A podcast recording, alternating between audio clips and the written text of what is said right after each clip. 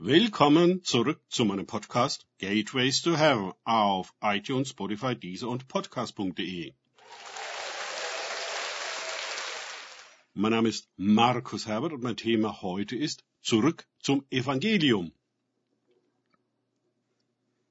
Weiter geht es in diesem Podcast mit Lukas 9,6 aus den Tagesgedanken meines Freundes Frank Krause. Sie gingen aber aus und durchzogen die Dörfer nacheinander, indem sie das Evangelium verkündigten und überall heilten. Lukas 9,6.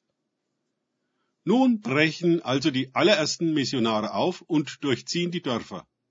Sie verkündigen das Evangelium vom Reich Gottes und heilen überall die Kranken.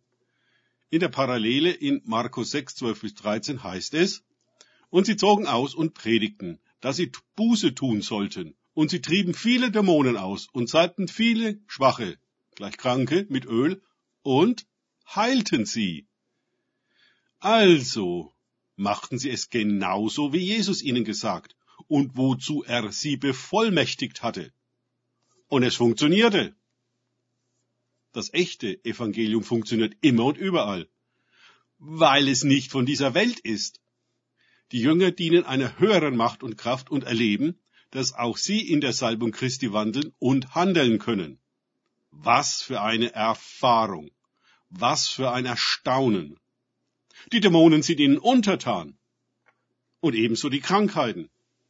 Sie halten keine theologischen Vorträge, verbreiten keine christliche Religion und kirchliche Ideologie, sondern demonstrieren die Kraft Gottes, damit der Glaube der Hörer nicht auf menschlicher Weisheit beruht, sondern auf Gottes Kraft. Originalton Paulus dazu in 1. Korinther 2,5.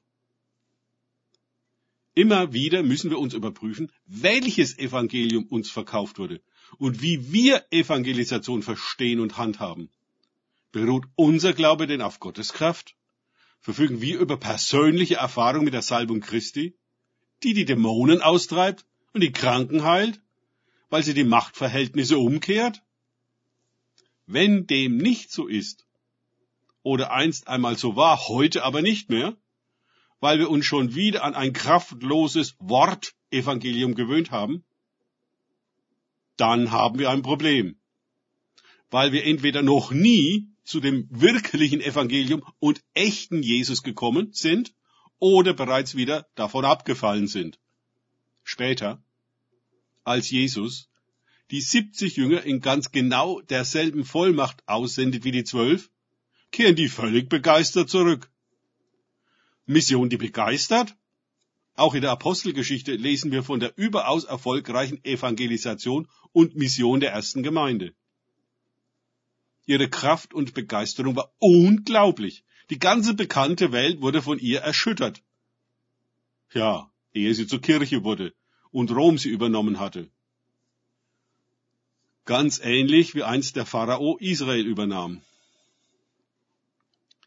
Wir stehen der schwierigen Aufgabe gegenüber, an dem Punkt des Verrates und Verlustes des echten Evangeliums vom Reich Gottes und seine weltüberwindende Kraft zurückzukehren und Jesus wieder den Herrn sein zu lassen. Jesus hat gar keine Kirche in unserem Sinn gegründet. Die Evangelien geben diese Schlussfolgerung einfach nicht her. Eine neue Schöpfung hat er begründet, einen neuen Weg, für neue Menschen bereitet, eine neue Taufe und einen neuen Geist gebracht. Das alles passt so gar nicht in eine Kirche, wie wir sie gewöhnt sind, weil es viel zu groß und lebendig ist, um dort eingefangen und verwaltet zu werden, von einer Gemeinde, die uns von der Wiege bis zur Bahre christlich betreut, als wäre sie eine Versicherungs- oder Versorgungsanstalt. Für wen, wenn nicht für uns, gilt die Aufforderung Jesu in der Bergpredigt trachtet aber zuerst nach dem Reich Gottes. Matthäus 6, 33. Es gilt, die Hauptsache die Hauptsache sein zu lassen. Und es sein zu lassen mit einer Kirche, die zuerst nach sich selbst trachtet. Und Gott darf sie gerne dabei segnen. Danke fürs Zuhören.